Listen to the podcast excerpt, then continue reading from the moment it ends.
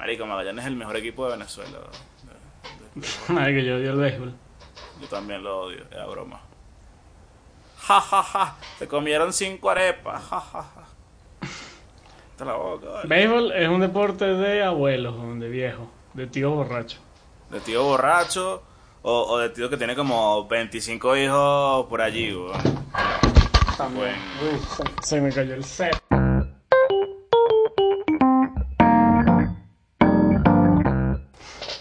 Bienvenidos a un nuevo episodio de Todo va a estar bien podcast. Mi nombre es José Galeano.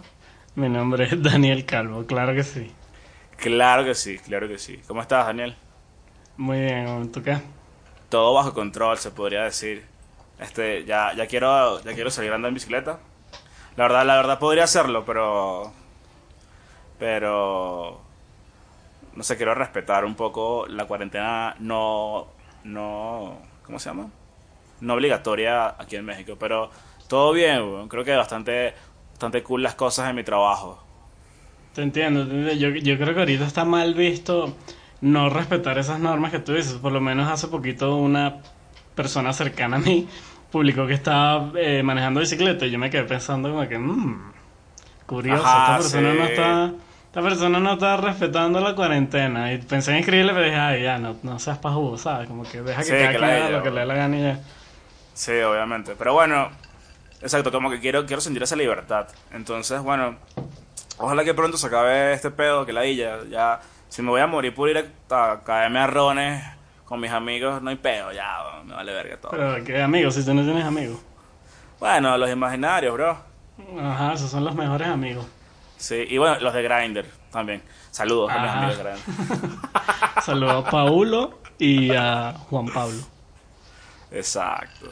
¿Cómo los conoces? eh? También te, también te hicieron También. macho a ti. Ujú, me agregaron. Mira, hoy estamos tomando Gin and Tonic. Qué gourmet, vale. Yo estoy tomando. Gracias. ¿Qué? Yo estoy tomando, te voy a mostrar. Casi que que- Guácala. Mira, opinión impopular. Esta vaina es gasolina, para que sepas. Pre- prefiero tomar otra vaina, whisky. Yo no tomo whisky, pero voy a empezar a tomar whisky. Eh, ya dejé la cerveza porque, marico, esa vaina me, me pone así inflado asqueroso. Entonces, Sí, pues, tomando- Esto es lo único que Aquí hay esa, aquí esa mierda es un lujo, la cerveza, ¿sabes? Aquí, aquí hay papel toalé y toda mierda, no hay cerveza. Prioridades, la gente tiene sus prioridades claras. Qué bolas, marico, qué bolas. Bueno, Daniel, ¿y qué tal? ¿Cómo, ¿Cómo va la cosa en el trabajo? Cuéntame. Hoy venimos a hablar de la chamba. De una metodología de trabajo venimos a hablar hoy. Pues mi trabajo va bastante bien, la verdad, tengo full trabajo, cosa que no pensé que iba a hacer en cuarentena. Creo que siempre lo digo, tengo full trabajo, pero es buenísimo porque me mantiene ocupado. ¿Y tú qué? ¿Cómo, cómo va tu chamba también? Este, oye, va bien, la verdad agradezco tener trabajo actualmente en la situación en la que nos encontramos, apocalíptica y, y de muerte casi segura. No, mentira. Este, porque coño, marico, tengo que distraerme de pana, porque si no estaría, ya me hubiese lanzado de aquí del tercer piso, imagínate, tercer piso no me muero, weón, quedo así No, todo feo, doblado así. sí. No, hermano, qué mal plan. y Entonces, paralítico sin este, trabajo no cuadra. Con trabajo sí cuadra, ¿no? Entonces, no, o sea, como que estoy feliz de tener trabajo, aunque últimamente tengo como muchas cosas también, pero bueno, ahí, ahí vamos, como J Balvin. Bueno, me alegro, me alegro. Una de las cosas que, que he estado haciendo últimamente es, sabes que yo vengo como de escuela de, de- diseño y de agencia y tal, y últimamente estaba aprendiendo muchas cosas de proceso, este, y siento que me estoy convirtiendo realmente en un diseñador de producto completo. Eh, este, y, y es una de las cosas que puedo como poner en comparación con trabajar en un lugar, en un, en un sitio, y, mm, y trabajar de manera freelance. Cuando, cuando trabajas de manera freelance, te quedas con lo que ya sabes un poco y es más difícil seguir creciendo y seguir aprendiendo cosas nuevas. Cuando trabajas en un lugar, en una agencia, en una startup, es más fácil, eh, como que ese ambiente te va empujando a que tú no te quedes donde estás, porque siempre hay como un punto capaz de comparación, estás dentro de la industria que capaz eh, se mueve mucho y, y siempre vas como... hay como movimiento, pues, y lo quieras o no, vas como creciendo, te va llevando a que vas creciendo. Sí, te entiendo. Eh, cuando, cuando uno está trabajando en un equipo de trabajo, como que sí se mantiene más motivado de cierta forma. Al menos yo, esa es mi, mi perspectiva, porque cuando yo fui freelance eh, en Venezuela un año, que en realidad no sé, no estoy seguro si era freelance o, eh, o era un empleado más, pero yo lo considero Si quieres, si, si quieres, demos la introducción oficial del tema. Venimos a hablar Ok. de qué. Venimos a hablar de... No, no tenemos un nombre definido ahí, pero yo le voy a decir mitos y leyendas sobre ser freelance. Ok. Yo le voy a decir porque ya hice el arte lo que callan los freelancers. Exacto. Yo no, yo- yo no le paré bola a lo que me mandaste. Está bien. Está bien, está bien, está bien. Bueno, pero para Ok. terminar mi idea, lo, lo que iba a decir es que cuando yo fui freelance en Venezuela sí sentí un poco que me quedé estancado. Como tú dices, como que uno se queda con lo que sabe. Y, y sabes, no tienes nadie al- alrededor que te esté motivando, que te esté impulsando. Entonces, tipo que si tú no tienes esa motivación para decir, quiero aprender algo nuevo, sabes, te vas a quedar ahí mismo y pues, sabes, no es, no es la idea tampoco. Y, y es difícil porque a veces te quedas ahí mismo y ni siquiera es por ti. Porque, por ejemplo, yo hace poco le decía a mi hermana que está ilustrando que de repente le, le llega y le escribe gente y que, coño, quiero tantas ilustraciones y tal. Y entonces como que capaz puede llegar, puede llegar a tu mente persona que está comenzando apenas a decir, verga, y si me salgo de trabajar, y si me salgo de estudiar y me pongo a ilustrar y ya. Y es como que, verga, no sé, siento que no es buena idea porque tú apenas estás comenzando, apenas estás como creando, eh, apenas estás como comenzando a, subir la escalera y, y tu potencial está apenas arrancando, ¿no? Lo que, lo que va a pasar si aceptas demasiados trabajos y tal y, y te, te dedicas a ser freelance es que te vas a quedar con lo que sabes ahorita, con tu estilo de ahorita, sin haber podido seguir explorando y viendo si eso que has armado y que estás haciendo puede llegar a ser algo mucho, mucho, mucho, mucho más cabrón. Sí, te entiendo, te entiendo. Y bueno, de hecho, ap- aprovecho, uy, que se me cae el set aquí, ya va. Eh, Dale, dale, aprovecho, eh, tu hermana tiene unas muy buenas ilustraciones, deberíamos poner una que otra por aquí, o por aquí, no sé, donde, donde el editor de video lo quiera poner. Eh, pero sí, es verdad, eh, uno puede verse tentado cuando está comenzando a, tener esos pensamientos y pues... Ahí sí no sabría decirte, si una persona le quiere echar bola desde el inicio, marico, que lo haga. Pero yo por lo menos cuando empecé a estudiar, eh, no hubiese sido buen- una buena recomendación para mí porque yo básicamente no tenía ni idea de cómo funcionaba la vida.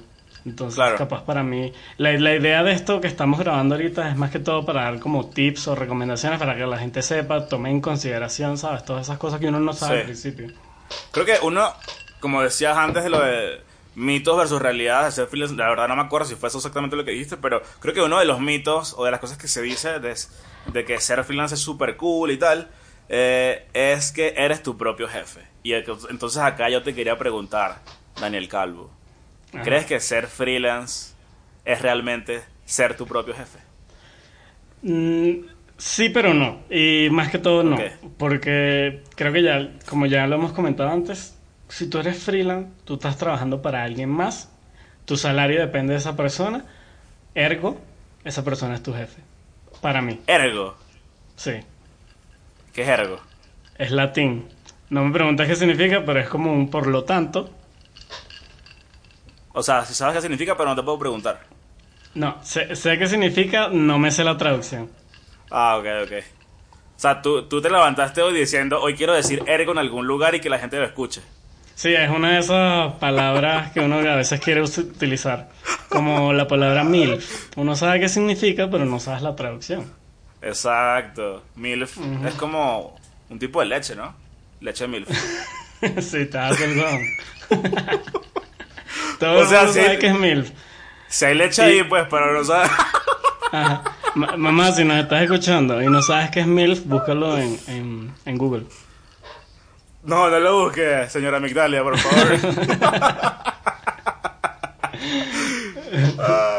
Bueno, Marico, entonces tú, tú dices que ser freelance no es ser tu propio jefe por, por, porque realmente, o sea, el dinero que va a entrar a tu bolsillo, no, o sea, no te lo va a dar otra persona a la cual tú tienes que satisfacer, pues, o sea, suena como raro, pero... Pero no, no, ojo, no solo por el tema de dinero, porque si, si eso fuera el caso, nadie es el jefe de nadie. Eh, también por el tema de, de, de- de responsabilidades, ¿sí? Porque tú respondes ante una persona, no es que tú Claro. Te llega un proyecto, te vas a hacer el huevón por un año y no vas a entregar nada, ¿sabes? Uno siempre tiene que estar pendiente y siempre va a haber alguien detrás de ti. Entonces, por esa razón yo también consideraría que freelance no es ser tu propio jefe. ¿Sabes quién sí es su propio... Quién, ¿Sabes qué personas sí son sus propios jefes? La gente que trabaja en Herbalife. Qué estúpido. Marico, pensé que iba a decir tipo... Algo eh, serio. Eh, eh, sí, el, el CEO de Twitter, una mierda así, pensé que iba a decir. O sea... no, no, no. Herbalife. yo te lo ven así. ¿Quieres ser tu propio jefe? Bueno, yo creo que cuando eres freelance puedes ser tu propio manager porque al fin y al cabo eh, vas a ordenar un poco tu tiempo, tus entregas. Y creo que una de las cosas que, te da ser freelance es que poco a poco vas agarrando como el seniority de colocar las reglas del juego cuando haces un trabajo con alguien. Y con esto me refiero a colocar este, justamente las fechas de entrega, los cambios, eh, a poder darle orden al trabajo que quiere la otra persona porque por lo general el cliente siempre pierde la razón. Siempre pierde la razón, esa es buena. Sí, bro. Este, o sea, como no que. Me sabía. no. No, nunca lo había escuchado. Súper buena vida eso, pero bueno. Este, o sea, pero siento que va, bastante de, va bastante como en, línea con esto. En verdad, en verdad, la gente que te busca para hacer freelance, para, para hacer trabajos, muchas veces es como que, oye, quiero esto en una semana, ¿será que se puede? Es como, marico. Vamos a calmarnos, bro. Sí, te entiendo, te entiendo. Entonces, este, pues sí, no sé, ¿tienes alguna otra, otra, otro mito o otra, otra cosa que se diga sobre ser freelance en mente? Um, bueno, siento que yo tengo bastante experiencia siendo freelance. Bueno, no sé, capaz suena muy así que, eh, o sea, no, no, no siento que sea como algo del cual estar orgulloso ni nada, es algo super X. Este, pero, pero durante un tiempo cuando viví en Colombia, trabajé freelance eh, más o menos un año, un año y algo. Entonces, este... Ah, que tu caso es diferente, ¿no? Porque nunca has trabajado como netamente de freelance en algún, como así, como recibiendo proyectos y así. Yo, yo estuve un año que no pertenecía, por así decirlo, a una corporación dentro de, del país en el que estaba. Y por eso yo me considero freelance, pero yo sí trabajaba para una agencia que queda en San Francisco. Entonces por eso digo que al mismo tiempo no me considero no considero que yo fui freelance, que he tomado trabajo freelance en, en, todos mis años de carrera, claramente, o sea, siempre me llegan proyectos, uno que otra cosa, un logo, eh, pero así de trabajar netamente, que todos mis ingresos al 100% hayan sido por, por, por ser freelance, o sea, por, por trabajar particular, nunca. Por eso digo que, no, por eso considero que yo no tengo tanta experiencia como tú, que tú sí tuviste como un año entero en el que todos tus ingresos dependían de, de, de tú mismo y de tu, de tu de cómo tú manejabas tus proyectos, por así decirlo. Claro. Este, y en el caso en el que trabajas con esta agencia, este ¿cómo cobrabas? ¿Cómo te pagaban? Bueno, eh, interesante. Eh, ese trabajo me lo consiguió un amigo que ya fue el primer invitado del, podcast, el Alejandro Sotillet. Y era como un conocido. el Goldo Risa. El Goldo Risa, sí. Me, me contuve. No, no, pero él, él, conocía a la persona, a la dueña de la agencia, pero sí tenía años trabajando con ella, creo. Y finalmente él me dijo, mira, necesito ayuda dentro de la agencia, por favor ven, que o sea, me gusta tu trabajo, ya habíamos trabajado muchísimos años juntos. Yo fui entonces todo lo hacía a través de él, incluso el cobro lo hacía a través de él, porque él tenía cuenta en Estados Unidos, entonces él como que me ayudaba a todo eso, entonces ellos pagaban en dólares, luego él lo convertía en PayPal, ese PayPal él se lo vendía a unas personas, porque pues Venezuela finalmente, y, y obviamente ganar en dólares en Venezuela, ¿sabes? Era buenísimo, entonces eh, te, pongo un ejemplo, ahorita no recuerdo, pero yo ganaba 200 dólares. ¿Cómo? Sí, sí, todavía, todavía todo, todavía.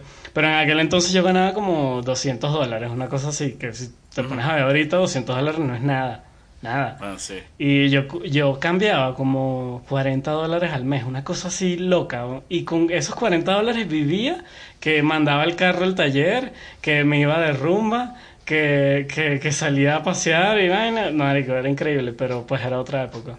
Claro, pero entonces tú lo que dices es que tenías como un fee mensual. Sí, tenía un fee mensual, exactamente. Ok, ok. Porque una de las cosas que, podemos tocar es la diferencia entre trabajar por horas y trabajar por paquetes. Muchas veces como que te llega alguien y te dice, coño, Daniel, quiero, quiero una identidad. tú le dices como, o sea, si llega alguien y te dice eso, ¿tú qué le dices? O sea, ¿cómo, cómo tú le cobras? ¿Cuál es, cuál es tu experiencia en, ese ámbito? eh, ¿te gusta trabajar por horas o te gusta, te gusta como armar un paquete? Y si es así, ¿cómo manejas lo que, lo que decides, pues? Bueno, ok, te entiendo. Pues la verdad es que para mí trabajar por horas siempre ha sido como raro porque nunca lo he entendido del todo. Porque yo me puedo tardar cuatro horas como me puedo tardar una semana haciendo un logo, ¿sabes? Como que de repente me llegó la idea, la hice, me gustó, ¿sabes? Como que armo todo el branding en base a eso, con base a eso, perdón. Entonces para mí trabajar por horas es muy relativo, ¿sabes? Porque yo me puedo tardar mucho o me puedo tardar muy poco. Entonces yo siempre prefiero como tener un paquete, un precio. Y entonces cuando me llegan ese tipo de proyectos ya, ya yo sé que yo, yo tengo como una base y si de repente le tengo que agregar algo o quitarle algo, se, se lo, se lo resto, se lo sumo a esa base. Pero trabajar por horas para mí siempre ha sido como un poco in- incómodo, por así decirlo. Ok, ¿y qué, qué te parece incómodo trabajar por horas? Pues lo lo que te digo, que muchas veces no sé cuánto cobrar, porque, o sea, es que ni siquiera sé cómo manejarlo, porque de repente yo estoy haciendo un logo y me tardé media hora, que nunca pasa, pero me tardé media hora y de repente le digo, ajá, que le va a cobrar el cliente media hora, ¿sabes? No, porque, pues Claro. por más que seas, te, eh, te estudias creando como la marca y todo eso, entonces para mí es mucho más cómodo trabajar por un paquete, porque yo sé, ok, para mí una marca vale esto. Claro. Entonces eso es lo que ok. cobro. Ya, ya, tiene sentido. Eh, Y cuando armas los paquetes, o sea, cuando armas como un paquete, ¿cómo manejas tu tiempo? O sea, ¿cómo sabes que ese proyecto no te va a llevar como demasiado tiempo luego, mm, ya que aceptaste como trabajar, trabajar para ellos? O te pongo un ejemplo, no, no sé si, si te ha pasado que te mandan como demasiados cambios para algún proyecto, o sea, como, ¿cómo haces para que, pues sí, pues como para manejar ese tipo de situaciones, pues? Bueno, primeramente creo que yo no tengo mucha experiencia siendo freelance, entonces mi manejo del tiempo es terrible. Básicamente, cuando encuentro un tiempo lo hago y si no encuentro tiempo, entonces me, me, me trasnocho o lo que sea y pues está mal porque yo debería como saber manejar mis tiempos en caso de que, de que haya aceptado un proyecto. Eh, entonces cuando, cuando estoy co- cotizando un paquete, ya yo como que con la experiencia que tengo, mi poca experiencia siendo freelance, como que ya tengo ciertas consideraciones. Yo Por siento ejemplo, Perdón, que- yo siento que tienes bastante, bastante, experiencia siendo freelance. O sea, capaz no, nunca te has dedicado de lleno a hacer freelance, pero tienes mucho tiempo haciendo proyectos para, para muchas personas, pues. O sea, no sé, como que más bien, más bien tu experiencia va, va como ligada a tu trabajo, al trabajo que, que siempre has tenido como en esos momentos, ¿no? Pero, pero pues, o sea, siento, pero si alguien llega y te, y te dice que quiere algo, pues yo siento que tienes ex- experiencia suficiente como para agarrarlo y para poder manejar ese proyecto. Sí, sí, sí, sí, porque es verdad, o sea, creo que ya a estas alturas, o sea, yo tengo 30 años, tengo como 7, 8 años trabajando netamente en diseño. Eh, al principio, cuando me llegaba un proyecto, yo era como una niñita, toda feliz, y que "Uy, me llegó mi proyecto, y que vamos a cotizarle, y sabes, como que trataba de, de, de- de enamorar al cliente, y ahorita yo soy muchísimo más relajado con ese tema. Claro. Obviamente te- tengo como mucha más experiencia en ese tema, pero es lo que tú dices, o sea, como que no me he dedicado al 100% y como que nunca le he cogido el tiro, por así decirlo, eh, completamente. Como que lo manejo como que como yo quiero en el momento, como me siento, de repente le quiero, quiero eh, trabajarlo de cierta forma, ¿no? Entonces, eh, yo creo que sobre todo las personas que estudian diseño, siempre les van a estar llegando proyectos. Ojo, no, no quiero ser pajugo ni nada, pero cuando yo estaba eh, estudiando en el instituto, vaya, de pana había gente mala, o sea, había gente mala, o sea, que, que no, no, que X, que no, que no funcionaba. Y esa gente, recuerdo que me llegaban y me decían, no, mira, me llegó este logo de, de, de una campaña política. Y yo decía, ¿en serio? ¿Y qué campaña? Una de esas campañas socialistas del gobierno. Sí. Y me mostraban los logos que hacían y eran horribles. Todos eran con puños, todos tenían, eran rojos, con estrellas horribles. Y yo decía, bueno, brutal. Y les pagaban increíble. O sea, les pagaban lo que costaba el semestre. Y yo decía, coño, qué bolas que yo no puedo conseguir una vaina así. Pero en fin, Claro. ¿Por qué te estoy contando esto? dinero como es. Ajá. Sí, tal cual, tal cual. Te cuento esto es porque si eres diseñador, yo siento que siempre te van a estar llegando eh, proyectos de cierta forma, no importa Claro. qué tan bueno sea, siempre llegan de alguna manera, porque conocidos, referidos, lo que sea. Bueno, no sé, Entonces- o sea, si no estás en el mapa de algún lado, no te va a llegar, weón. Eso es lo que yo Bueno, siento, pues. Bueno, obviamente, obviamente. Digo, si, si eres un diseñador activo. Si eres un diseñador Si que eres no... malo o bueno, sí, sí, claro. Sí, sí, tienes tienes que estar en activo, como tú dices. Pero, o sea, pero creo que te interrumpí, ya no, no, no nos contaste cómo haces para manejar eh, tus tiempos dentro de un proyecto que vendes por paquete y con eso me refería un poco a manejar los cambios, que no se vuelvan infinitos o cosas así. Y, y nada, eso. Bueno, como te digo, yo creo que manejando mi tiempo, en el, al menos en el, en el campo de freelance, yo creo que no soy tan bueno porque yo estoy muy acostumbrado a trabajar siempre como en oficinas, con equipos, conversando con las otras personas, mira cuánto funciona. Entonces cuando soy freelance yo manejo mucho mis tiempos, como te dije, eh, cuando tengo tiempo, tal cual. Entonces, por lo menos cosas que, eh, que, tomo en consideración ahora que tengo más experiencia, los cambios. Yo he tenido muy malas experiencias trabajando como freelance.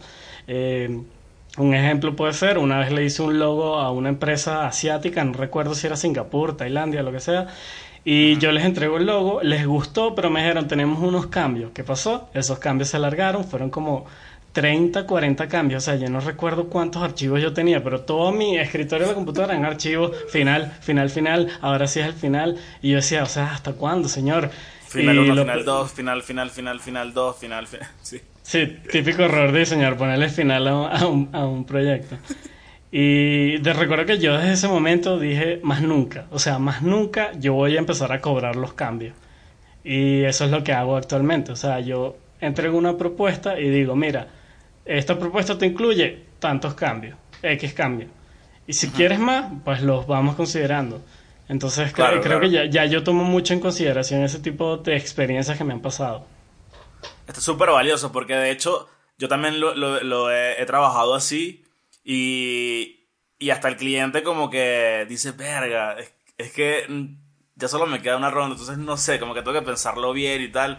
O sea, como que que la persona que te está contratando, hacer que la persona que te está pagando entre en conciencia de tu tiempo, está cabrón. O sea, porque al final, o sea, te puedes, te puedes topar con gente que está bien pendeja y, y, y puede ser muy abusadora, pero hay gente que capaz simplemente es como que no, en verdad no, no, no le entra, como que no está como tan, tan consciente de, de, de, del tiempo que nos lleva a hacer las cosas. Pues entonces, como educar a tu cliente me parece también como que valioso.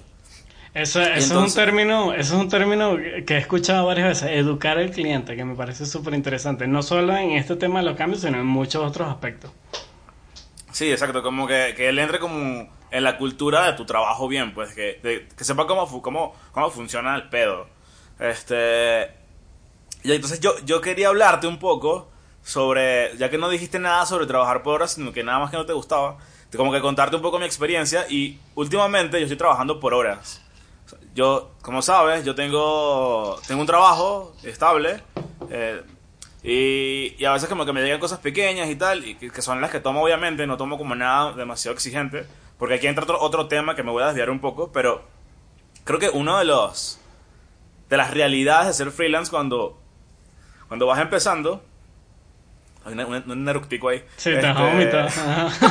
Eso sobre todo tomando bebidas gourmet y tragos con sombrilla y puras pendejadas. Voy a tomar como los hombres puros. Tragos con sombrilla. Ajá. Qué marico. Este. Coño, me perdí. Oh, bueno, ya. Eh, una, una, una, de las realidades. Una de las re... sí, una realidad cuando estás comenzando es que aceptas todo, marico. Como que aceptas, aceptas proyectos gigantes y de repente no sabes la magnitud del proyecto y, y literal te metes un tiro en el pie tú solo, porque al final tienes que resolver el proyecto, ya lo aceptaste, ya te pagaron la mitad o como sea que tú hayas cuadrado tu proyecto, pero una vez que ya estás... Metido... Quiero, hacer, quiero hacer una acotación aquí, perdón, que es importante, cobrar siempre por adelantado. Continúa.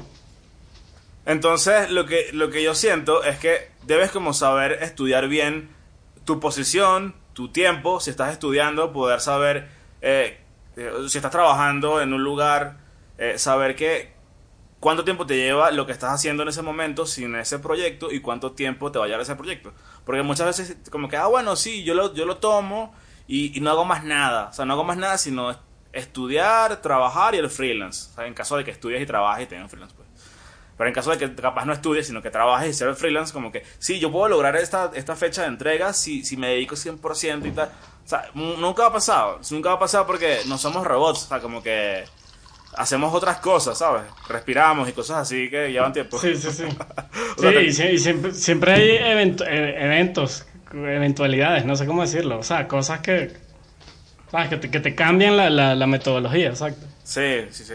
Y muchas veces no, no tomamos en cuenta como muchas partes del proyecto que son como partes de research y cosas así, que ya eso es otro tema, pero pero sí, hay que hay que saber bien este como que saber bien en el punto en el que estamos y, y saber cómo decidir cuáles proyectos nos favorecen o no. En caso en ese caso, siento que te fa- le favorecería a la gente igual que a mí proyectos pequeños que se resuelvan rápido. Por ejemplo, una identidad, algo así que no que no sea tan tan grande, una revista, un libro, una página web, un e-commerce, este, una aplicación, algo que sea tan robusto y que requiera tanto trabajo y tanta responsabilidad, porque al final es un proyecto, ese proyecto no llega así de la nada, hay una persona que está detrás de eso y que cree en ese proyecto. Entonces como que al tú aceptar un proyecto de ese calibre y realmente no tener el precio, el, perdón, realmente no tener el tiempo para dedicarle bien, de hecho es una responsabilidad también.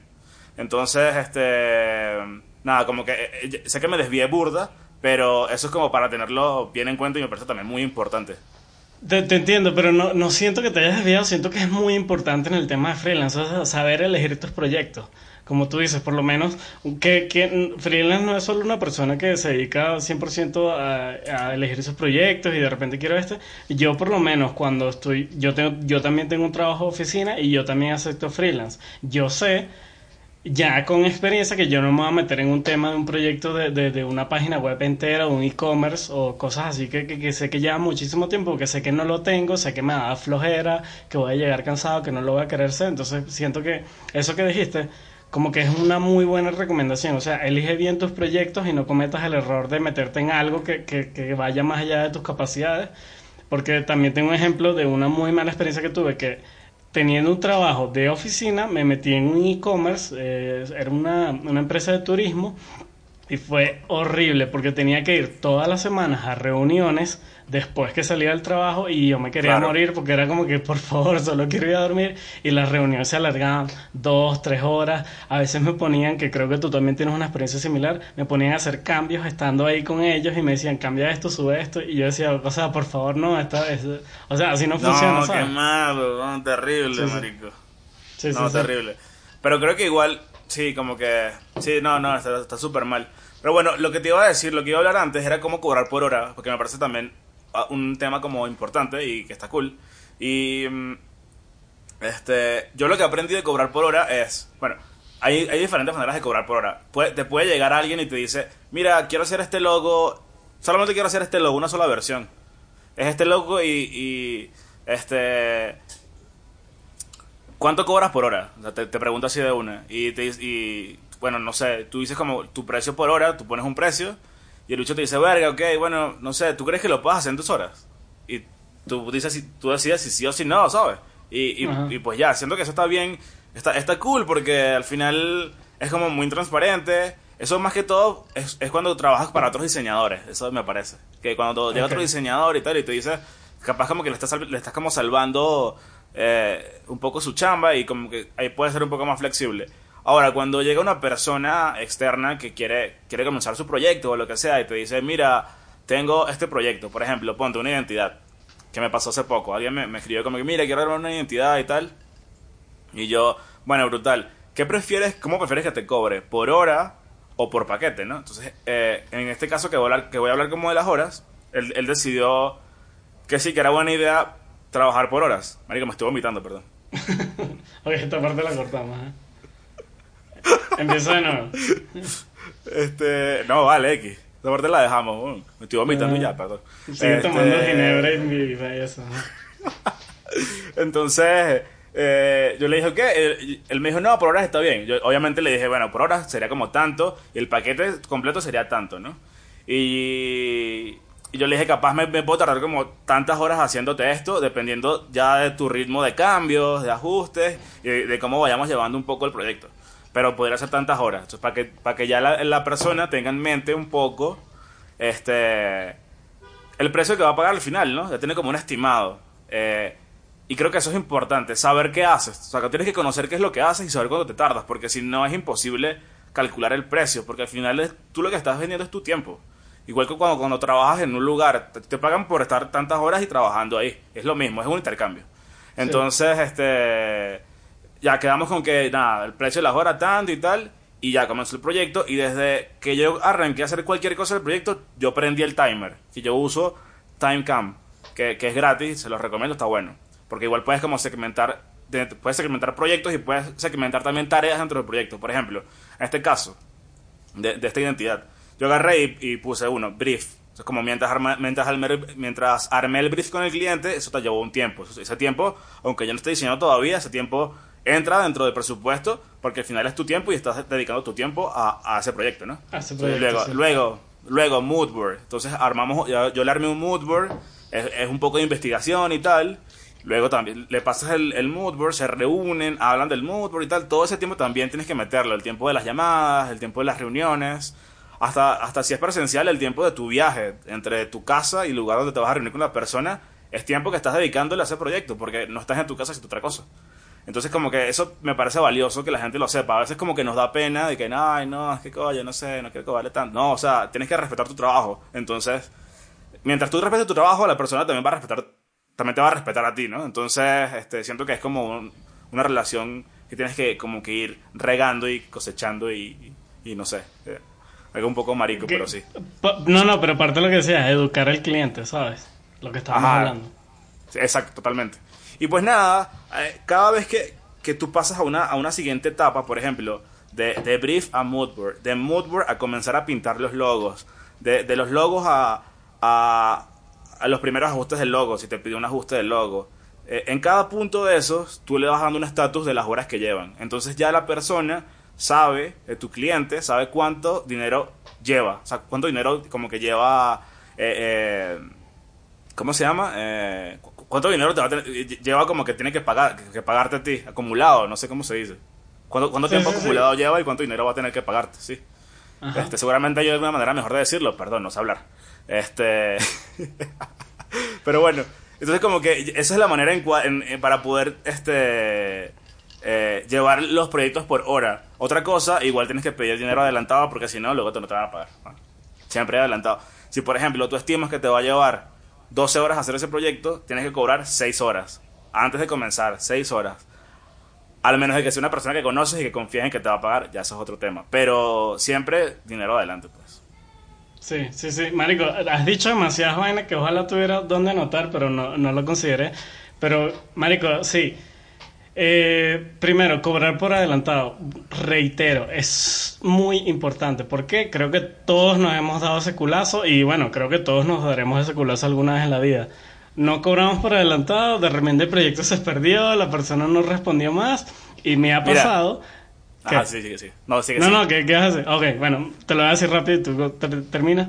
Me ha pasado que he hecho un logo, lo presenté, la persona se perdió, pasó como un año y de repente veo el logo en Instagram y yo dije, ajá, y, más o menos. y yo, ajá, y, mi- y, mi- y mis reales, ¿qué pasó aquí? Y yo, no, vale, que mamá huevo. ¿Y sabes No, qué es lo qué peor? mal plan. No, y, y sabes qué es lo peor? Que, que Quémalo, quémalo, que- por favor, quémalo. Me sabe a mierda. Va- Vamos a decir lo que no, porque aquí, eso es otro tema aparte, pero fue como que les escribí como que, ah, más o menos, y de hecho creo que tú tienes una historia similar, ¿verdad? De, Sí, de, sí, sí, de una, de una aplicación, pero tú sí los quemaste horrible y creo que lo, lo- o sea, le hizo, hizo tanto ruido que las personas tuvieron que decir como que no, mira, mejor sí vamos a, vamos a A pagarle a esta quitarlo. persona. Coño, pero es que, no, coño, pero no, es no que, me pagaron. ¿qué bola? No me pagaron, lo quitaron, lo- Ah, pagaron. Ah, No. bueno, pero lo quitaron, está bien, está bien. Sí, sí, Pero sí. súper importante. Eh, ojo, dijiste otras vainas más que no me acuerdo, pero dijiste vainas súper interesantes ahí en ese... Lo, lo que yo, lo que yo les iba a contar, es que ya, ya este episodio se está quedando muy largo, pero bueno. Lo que yo les iba a contar, este. Daniel y yo. Estamos haciendo un proyecto hace, hace ya un par de años. Es que ya tú y yo tenemos historia, papi. Historia de Ujú, atrás. Nos conocemos de atrás, así mismo. Ah, bueno. Nosotros eso somos que ya- cuando yo... Los, dos somos ya par de tíos, huevona, huevona. Ajá, por eso que cuando yo que me siento un escalofrío en la espalda, yo siempre volteo y digo, mierda, repollo. Ah, no, no, mentira, no es. Puro, chi- puro chiste tío, vale. Ajá, sí. Bueno, hace como un par de años, no sé si más, este, a mí me llegó una persona que quería armar un branding, ¿no? una identidad para una para un e-commerce Spacecraft. Mierda, no me acordaba de esa vaina. Pero esta persona tenía un presupuesto increíble para el proyecto porque era todo, era literal e-commerce, pero desde cero. Branding, Sí, sí, sí, sí. página web, eh, que si aplicación también. No me acuerdo qué tantas vainas tenía, pero tenía de todo. Etiquetas para las camisas, camisas. Era un proyecto increíble. Y nos Pero- entregamos. ¿no? nos entregamos. el proyecto. Entregamos el proyecto porque era un proyecto grande. Este, y bueno, la persona esta estaba como bastante cerrada a darnos dinero este, anticipado. Y nosotros como decidimos, ok, bueno, vamos a ver cómo lo llevamos porque no queremos que se vaya, ¿no? No queremos que se vaya. Dijimos, ok, Sí, sí, vamos, a sí. vamos a trabajarle, vamos a trabajarle a esto porque después también era, era tremendo proyecto. A mí me encantaba el concepto de, de, de la A mí también. de, de- de la marca, ¿no? Este, nos, lanzamos uno- unos loguitos y tal, muy, muy cools, de pana, muy, muy... De hecho, yo tengo algunos que están, están por ahí por mi Behance. Tú porque borras Yo todo, creo, que, yo, yo creo que han sido los mejores logos que he hecho, hablando claro, porque de pana me encantaba el proyecto, pero sí, tienes razón. Pero bueno, entonces nosotros, nosotros dijimos, vamos a hacerle el logo. Vamos a hacerle el logo y... Y cuando el bicho lo, lo acepte, le decimos, bueno, ya no hay más nada si tú no nos pagas el logo. O sea, como que queremos, que re- queremos recibir algo por lo menos para poder continuar. Nunca Error. pasó. Error Nunca de pasó. nosotros. No, error de nosotros, ¿por qué? Porque, marico, o sea, nosotros le entregamos un poco de vaina y pues hasta que, que yo Ah, no, vale, fue una buena técnica. Fue una buena técnica de no perder el cliente. Como que cedimos un poquito. Obviamente no hicimos todo el proyecto. Cedimos un poquito para ver si lo enganchábamos. Ya nos pagaba un poquito. No pasó, esa persona nos iba a robar. Segurísimo. Segurísimo, Pero por- segurísimo. Pero por eso te digo, fue un error porque le entregamos algo y la idea es, no, mira, o sea, tú, págame por mi tiempo y eso es lo, que- lo que te digo, o sea. Ojo, Claro. fue, una experiencia, fue una experiencia. No- Fue una no- experiencia no me buena porque lo que sacamos de allí nos gustó y creo que, bueno, no sé, yo tengo algún loguito por ahí en mi Behance, pues, de, de- de esos que me lancé. O sea, como que al final quedó bien. Pero bueno, esa es una, una anécdota ahí de, de, de sobre cobrar anticipado siempre, por favor, eso a juro. Ah, bueno, y ahora que estás hablando de cobrar, eh, otra cosa que, que quería comentar, súper importante, este, este no es un tip mío, esto es un tip que escuché de una ilustradora que se llama eh, Miss Who, Tamara Hadid. Ella, eh, hace años, recuerdo, cuando yo estaba que si recién empezando a trabajar, ella dijo algo que me, que me marcó la vida, que es... Imagínate, si hace vas- como 20 años. bueno, Ok, sí, sí. Ajá, porque ya yo tengo como 50, exacto. Eh, no, ella lo que dice es, si, si vas a aceptar un freelance, por así decirlo, un proyecto, cobra lo que tú consideres que deberías cobrar. Ojo, sea mucho, sea poco, sea medio, lo que tú consideres que deberías cobrar. Porque es la única manera en la que te sientas cómodo haciendo el proyecto. Si no cobras lo, lo que tú consideras, hazlo gratis o no lo hagas. Una de Claro. dos. Se- sea un favor de un amigo, sea un proyecto de un cliente que te llegó por X razón. Porque primero, si cobras lo que tú sientes que debería ser, eh, te, te- vas a estar motivado, lo vas a querer hacer, vas a terminar el proyecto y no vas a sentir que, que te robaron de cierta forma. Si cobras Sí. poco, es el peor error que podrías hacer. Si- eh, te vas a, sabes, como a desconectar, no vas a querer continuar el proyecto, te vas a hacer el huevón en muchos casos y esa no es la Sí. idea. La si lo haces gratis, no vas a tener ningún tipo de responsabilidad con esa persona o con ese Claro. proyecto y es lo hago cuando yo quiera, lo hago como yo quiera, ¿sabes? No me estés molestando. Y si te gustó, te gustó, y si no te gustó, no te gustó. Básicamente, ese, por eso ese tip me parece súper importante. Cobra lo que consideres o, o no cobres nada. Sí, no totalmente. Exacto, la tercera opción también válida. Este, aquí entra ot- otra cosa que, que quería tocar. O sea, es preferible agarrar un solo proyecto que te pague 90 dólares por decirte algo a 10 proyectos que en total te paguen 100 dólares. Como que el, el proyecto, el proyecto grande siempre va a ser más valioso, vas a estar enfocado en una sola cosa. Como que ahí es como un paso atrás de lo que hablamos antes de saber elegir tus proyectos, ¿no? Este, Sí, sí, Siento siento que también eso, eso es, como, es como valioso contarlo. Y mm, otra cosa que me parece bastante valiosa y que no se habla cuando eres freelance es cómo no morirte de hambre. ok, sí, básicamente. o sea, porque cuando das el salto de freelance es porque ya tienes clientes y capaz ya tienes como un dinero allí, no sé si ahorrado, pero tienes como algo que te, que, que te hace que, que des el paso, ¿no? De ser una persona que trabaja independientemente, ¿no? Sí, sí, pero tienes como un colchón ahí de- que, te, que te ayuda, pues. Bueno, creo que sería, eso sería una recomendación. No des el paso sin tener el colchón, por favor. No des el, no des el paso a freelance sin tener ahorrado un dinero, no sé, para dos meses de, de- de tu vida o algo así. sí, como mínimo. Mínimo, mínimo, mínimo, totalmente. Porque una de las cosas que va a pasar, los clientes no pagan a tiempo. O sea, no va a ser como cuando trabajas en una agencia, en una startup, que cada 15 y último, o como sea que te paguen, tienes tu plata ahí segura. No, que, bro. que por ley están obligados a pagarte a tiempo. Un freelance no- Ah. por ley no está obligado a pagarte a tiempo. ¿ok? No, no, no, no, no. A mí me ha pasado así cuando yo, cuando yo fui freelance, que trabajaba, dentro de mi tiempo freelance, trabajaba para una agencia de Los Ángeles y esta persona se perdía, se perdía así meses. Y era como, mierda, ¿y mi plata? Obviamente yo tenía ya como ah, mi, mi colchón, como decimos, este, con el cual me bandeaba y aparte tenía como algunas otras entradas, pues. Pero es importante tener eh, ese, col- ese, e- ese dinero ahí que te va a servir para casos de emergencia, porque si no, puede que la pases muy mal, ¿sabes? Eh, es una realidad. Sí, ¿A sí, ti te ha pasado cual. algo así? Vea, estoy seguro que me ha pasado, pero ahorita no tengo como un, un- un momento exacto de cuándo, pero sí me ha pasado que cuando estoy cambiando entre trabajos, no- yo nunca, como te he dicho, nunca me he dedicado 100% a freelance, pero sí me ha pasado que estoy cambiando entre trabajos y de repente veo mi cuenta bancaria y digo, ajá, y, y, y ahora qué voy a hacer porque ya no empiezo a trabajar sino hasta el próximo mes. Me pasó con Sí. este trabajo eh, reciente que tengo en esta empresa. ¿Te acuerdas? ¿Te, acuerdas cuando comíamos pasta que pasta con salsa de tomate en Bogotá? Cuando vivíamos juntos. Sí, sí, sí, sí, sí. Y tú, y tú comías galletas de soda con mayonesa y esa era tu cena. Y era como que... No, yo no comía eso. ¿Estás loco? Sí ¡Qué lo hiciste, sí lo hiciste, sí lo hiciste Jamás. No, jamás. O- no. o- Me estás quemando. era- Frente a la audiencia de todo va a estar bien y me rehuso. mamá, mamá, él comía galletas de soda con una vaina. No sé si era mermelada o mayonesa, una mierda. Mermelada, mermelada, mermelada. Ok, ok. Coño, mermelada diferente. Pero sí, éramos, éramos jóvenes y comíamos lo que sea. Yo ahorita, tú me ahorita me pones a comer eh, galletas soda o pasta con, con salsa de tomate y me muero. Porque ya Te no estoy en esas condiciones. Ay, no, no, pero sí, sí me ha pasado un montón de veces. Y eh, ahora que lo recuerdo, sí, en este trabajo muy reciente, me pasó que a final de mes ya yo decía como que mierda, necesito empezar a producir ya, porque, ¿sabes? Me estoy quedando. eh, aparte que aproveché y pagué un montón de cosas, tarjeta de crédito, ¿sabes? Y fue como que marico, o sea, o sea, tuve un gasto muy grande, pero sí. De bola. Súper Otro de los importante tener un puntos- colchón.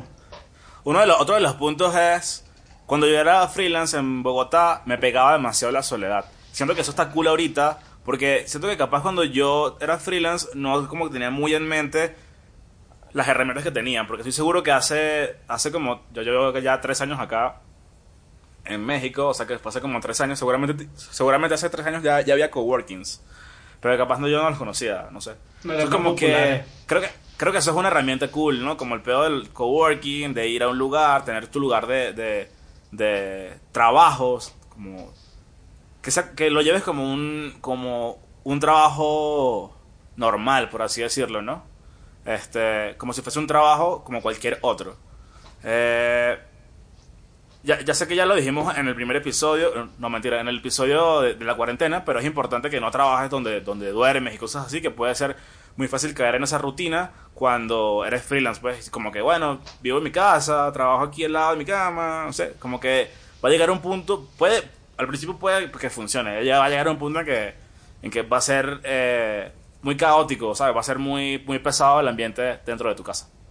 Entonces, creo que el tema de la soledad puede ser importante. Hoy en día hay muchas herramientas para, para disminuirlo, ¿sabes? Para, para disminuir eso. Y sobre todo también porque la gente, los rolos, marico, muy, muy antipáticos, weón. Pero bueno, eso es otro tema, para otro episodio. Para otro Este, episodio. Gentilicios y, y qué tan ama- amables son. exacto. No, ya, son amables, pero son mamagüevos, bueno, también. Este, bueno, no, mentira. Saludos para los roles. Este... eh, Ey, lo está diciendo él, ¿no? por, favor, no me, no me, no me saquen del Eh, país. Eh, JP, eh, si puedes por favor votar a Daniel, también piensa igual que yo. Eh, ok, eh, Juan Pablo, ¿no? Se llama. Ajá. Sí, sí, sí, JP. Bueno, marico, y ya como para ir cerrando, marico, quería, quería- quería como contarles, ya sé que tú conoces esta historia, pero quería contarles algo que me pasó una vez y que es de las cosas que no tienes que hacer cuando quieres ser freelance. Yo, yo cuando vivía en Colombia, trabajaba para una empresa de, de domicilios.com, eh, que no se llama así, eh, sí se llama así. Este... Ese, ese- es el nombre, literal, es domicilios.com. Qué gafo. Y yo me acuerdo, me acuerdo que llevaba un mes trabajando en esa agencia y aparte tenía como freelance con un peruano hijo de puta. Eh, nada en contra de los peruanos, pero ese, ese en específico, muerte. Era un hijo de puta, y como que hacía como, como páginas web para él y tal, así que él como que tenía una productora y bueno, ahí yo la ayudaba. Y entonces eh, yo estaba en domicilios y trabajaba en, el equipo de producto en domicilios, estaba comenzando apenas en trabajar en producto. Eh, y bueno, llegaba a mi casa después del trabajo y me ponía así a trabajar en las páginas web. O sea, como que era, era esa persona que a la semana sacaba un proyecto de una página. No eran, eran páginas bien sencillas, entonces se podía. Entonces, este... Nada, llegó un punto en que ya no podía con tanto. Y eh, el peruano, que suena ofensivo, el maldito no, peruano. No, no, no, no, suena ofensivo. Suena ofensivo si dice maldito peruano, pero peruano es un gentilicio, ¿eh? que es el peruano. Es verdad, es verdad. Ah, es sí, es verdad. El, el hijo de puta peruano. Me parió ese. ah.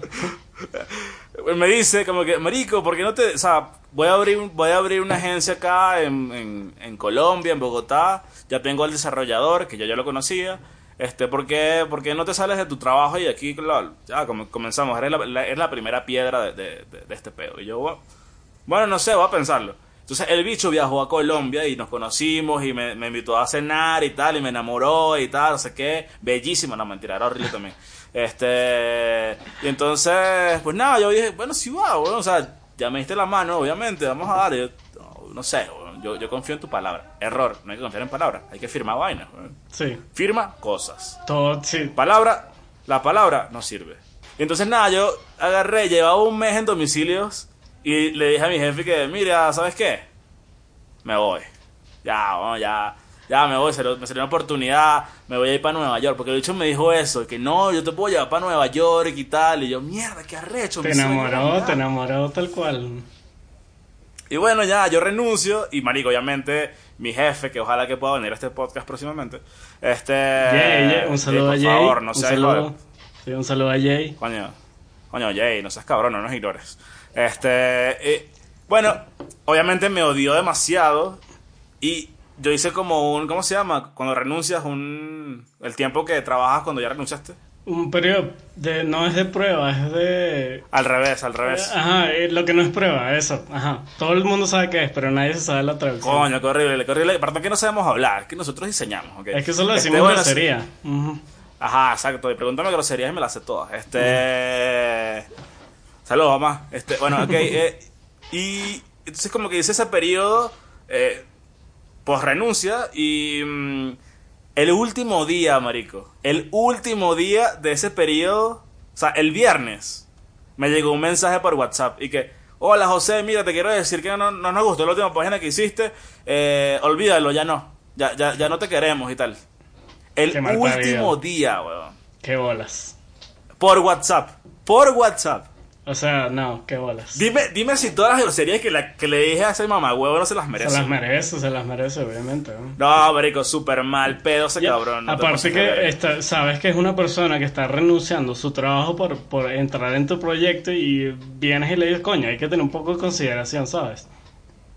Sí, no, súper mal. Y de paso esa página, la, la que no le gustó según él, nunca me la pagaron tampoco. O sea, yo me quedé literal, bueno, esperando que lo que me iban a dar por el mes que trabajé en domicilio, joder, imagínate. Y yo me acuerdo que yo llamé a esa persona tan encabronado. Yo me salí de la oficina y le gritaba así, eres puta, ¿ahora qué voy a hacer yo? Me voy a dedicar a, que, a entregar comida en la calle. No tengo ni bicicleta, mamá. O sea, marico, no, estaba loco, weón. Bueno, parte sí hay que eso- cortarla. No, no, pero- la podemos cortar, pero eso me lleva a otra cosa, marico, es que la experiencia, pa- es que no quiero sonar como una abuela, una tía loca del, del Rosal, pero marico, las vainas pasan por algo, ¿sí? Porque tú te fuiste, luego yo, yo como que entré en ese, en ese, en ese trabajo. Y, Sí, y es verdad, y, verdad. y creo, y creo que ha sido uno de mis mejores trabajos de, de- de la vida, y de verdad estuve súper feliz. Ese trabajo me consiguió este trabajo, tú estás ahorita buenísimo en México, entonces como que una vaina lleva a la otra, son experiencias. Entonces, sí, sí, ya sé, ya sé. Pa- Pero obviamente, te podrás imaginar, mi yo en ese momento se quería matar, weón. No, no, pero, pero lo que te digo es eso, marico, son experiencias y uno aprende de todos esos errores, weón. Uno sabe que uno no tiene que renunciar de un trabajo hasta que no tenga una vaina por escrito, o sea, una vaina muy, muy seria con otra, con Sí. otra empresa, lo que sea, ¿sabes? Marico, y lo peor, ¿se- ¿quieres, quieres, quieres saber lo peor? Ajá. Me pasó otra vez, me pasó de nuevo aquí en México. Lo mismo, lo mismo. Coño, o sea, yo aprendí, pero se me olvidó. yo aprendí, pero el aprendizaje me duró dos años y se me olvidó después. Coño, usted no aprende. Marico, lo mismo, marico. Como que trabaja, estaba trabajando en una agencia Y me escribió la Federación Mexicana de Fútbol, saludos, me sabe a mierda. sí, tal cual. Este, y, y nada, yo estaba, yo iba que si a reuniones en la Federación Mexicana de Fútbol con el vicepresidente de esa mierda, bueno, te podrás imaginar. Y le estaba vendiendo la, su nueva página web y no sé qué, y no sé qué más, todo el peo. Sí, sí, de bola, no sé qué. Y yo, bueno, marico, voy a renunciar a mi trabajo. Este, este trabajo era un luquero largo, weón. Y yo, obviamente, chao, weón. Y obviamente, coño, hay un pedo de manos, ¿vale? Y no crees en la gente que te da la mano. No hay que creer en la gente que te da la mano, ¿vale? No hay que creer en la palabra de la gente, weón. La gente habla demasiado mariquera. Mira, ¿y sabes qué es lo peor? Nunca me dijeron que no. Yo, yo simplemente sigo esperando, pues. Capaz te creen dentro de, de una semana. ¿En qué coño? Mira, fíjate. Sí, yo llevo dos años esperando para que me responda. Bueno, hay procesos que se tardan muchísimo. No, vete a la verga. Pero ya, ya, ya, ya hay que cerrar, marico. Sí, sí, creo que esa anécdota estuvo buena para cerrar todo este tema. duró demasiado, pero creo que ha sido un buen episodio. Creo que, espero que, o sea, es un episodio que si no te gusta nada hacer freelance, va a ser aburrísimo. Pero creo que hay muchas cositas que puede la gente servirles. Coño, eh, está lleno de experiencias, está lleno de tips, eh, como le quieras decir, marico. Hay que aprender los errores, hay que aprender no solo de tus errores, sino de los errores de las demás personas. Entonces, coño, hay que tomar todo eso en consideración. Si quieres, eh, no solo si eres freelance, 100%. Si tienes un trabajo y quieres, ya, y le di un coñazo a la mesa y jodí la vaina. Eh, si tienes un trabajo y tienes un proyecto freelance, por favor, toma en consideración muchas cosas, ¿sabes? Todo lo que estamos comentando en este, este tema. Y de hecho creo que podríamos cerrar con eso. ¿Cuáles son como así como los tips que le podríamos dar a las personas? Bueno, o sea, aparte de todo lo que ya dijimos, o sea, ya como está, está muy largo no voy a recapitular las cosas, pero algo que no dijimos es para conseguir clientes, ¿no? Como cuando ya eres freelance, si quieres conseguir clientes nuevos, algo que me acuerdo que me dijo una vez un profesor en la universidad es, yo, soy, yo, trabajo independiente porque en el gimnasio el que voy como comencé a hablar con la gente y le dije que yo era diseñador y resulta que hablé con, nomás es que no me acuerdo qué marca era, pero el bicho iba al, gimnasio, al, al, gym más caro de Caracas, marico. Y resulta que hacía ejercicio con el dueño de una empresa rechísima y comenzaron a hablar y el bicho le contó, en el, porque él, decía, en el, en el gym todos son iguales, marico, no hay nada, porque todo el mundo está sudando, está vuelto mierda, y como que cualquier persona que, que, tú veas está a tu par, marico, está, están ahí los dos. Están como vulnerables, exacto. Ajá, entonces como que ese, ese, ese ambiente como que sirve para hablar, para hacer networking, y, pues nada, el bicho, el bicho comenzó a hablar con un bicho que era un, que era un duro en, alguna empresa, no sé, no me acuerdo, no me acuerdo, seguramente sí lo dijo, pero no me acuerdo ahorita. Fue hace demasiado tiempo que me contó que, que pasó esto. Y pues el bicho dijo, pues marico, yo, yo di clases porque, bueno, porque me gusta y tal, pero o sea, yo ya tengo mis vainas y, y me codeo con la gente, con gente grande y vaina, y ha sido todo porque, por hablar, o sea, habla con la gente, como que dile a la gente qué es lo que haces en todos lados, en en, o sea, no, no, no te pases de fastidioso en, en, Instagram publicando cada mierda que haces, por favor, que, que fastidio, no queremos ver todo lo que haces, pero que la gente sepa a qué te dediques y eres, a qué eres bueno. Ya, o sea, ya, ya, todo el mundo, si tienes oportunidad de hablar con alguien en el gimnasio, en el café, no sé, tú no, sabes, tú no sabes si eres freelance, no sabes, si eres freelance, perdón, no sabes dónde va a estar tu siguiente tu siguiente cliente. Pues. Sí, tal cual. Porque... Creo que eso también es valioso. Sí, sí, los clientes se consiguen, o sea, así, aparecen, por, por, así decirlo de cierta forma. Y de hecho, o sea, tu recomendación es básicamente hacer networking. en donde estés, se cierra. Siempre que tengas la oportunidad. Y la mía, eh, creo que es algo que siempre he repetido, eh, y de hecho se va a montar en la tuya, es ten tu portafolio actualizado. No sé cuántas veces lo he dicho, en cuántas veces lo he hecho, no sé si lo dije en uno, en varios, pero es eso. Ten tu portafolio actualizado. Súper importante. Yo, en lo personal, eh, hace como una semana, tú sabrás, eh, actualicé mi LinkedIn. Yo nunca lo había tenido actualizado. Y de hecho, me metí, cuando lo estaba actualizando, vi que tenía varios mensajes de personas que me decía, mira, ¿quieres trabajar en este proyecto? ¿Quieres hacer otra cosa? Y yo decía, ¿pero por qué? ¿Pero por qué si mi LinkedIn es una porquería? Yo no tenía nada. Eh, tenía que ser mi foto y mi nombre, ya.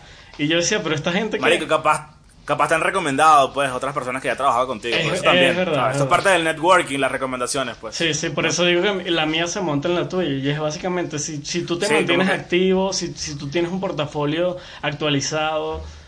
O sea, las ofertas van a llegar de alguna u otra manera. Es parte es parte del networking digital, ¿no? Como que mi, mi pedo, como que capaz yo lo, yo lo, yo hablé como un, un poco más de, de, de la parte como de Física, persona a persona y tú un poco más de digital, ¿no? Como sí. Sí, sí, tal Y cual. pues ahí está. Creo- Ahí está todo. creo- Gracias por... Ya que cerrarla porque imagínate este episodio de dos horas, mano. Sí, coño, está bueno. Coño, son tíos, hermano. Si la gente lo quiere escuchar, lo escuche ya. Ahí está, weón. Eh, gracias por escucharnos a la persona que llegó hasta acá. En verdad, espero que te haya servido esto de algo. Eh, no- olvides como que si, si te sirvió esto, siento que este, este sí es un, un episodio para compartir porque tiene demasiado juguito, demasiado experiencia buena. Entonces, eh, si sientes que esto le sirve a alguien, compártelo, no olvides suscribirte, nos ayuda, nos ayuda, ya, ya somos más de 100 suscriptores. Gracias, en verdad. Eh, estoy dema- demasiado emocionado por haber roto esa barrera de 100 suscriptores. Eh, Sí, solamente nos da solamente nos da como más ganas de seguirle seguirle dando. Este, pronto vamos a estar en Spotify. Eh, si, si capaz escuchas este, esto por YouTube y no, no ves el video, te gusta más por Spotify. eh, el próximo, la próxima semana ya estamos en, en Spotify con todos los episodios. Y los, los próximos episodios que salgan ya van a estar en YouTube y en Spotify. Sí, Eh, eh, si mucha gente me... se- No, no, que mucha gente me ha dicho, mucha gente, como tres personas, las tres personas me escuchan. no, pero sí me han dicho varias personas que por favor lo montemos a Spotify, entonces ya pronto. Sí, ya, Brutal. ya, eso va a estar la próxima semana súper seguro. Y pues nada, de nuevo gracias y espero que esto sea valioso para alguien o que se hayan divertido. No creo que sea porque no estuvo tan divertido, pero eso es todo. Gracias, Daniel. No, no estuvo divertido pero interesante, así que brutal. Chao.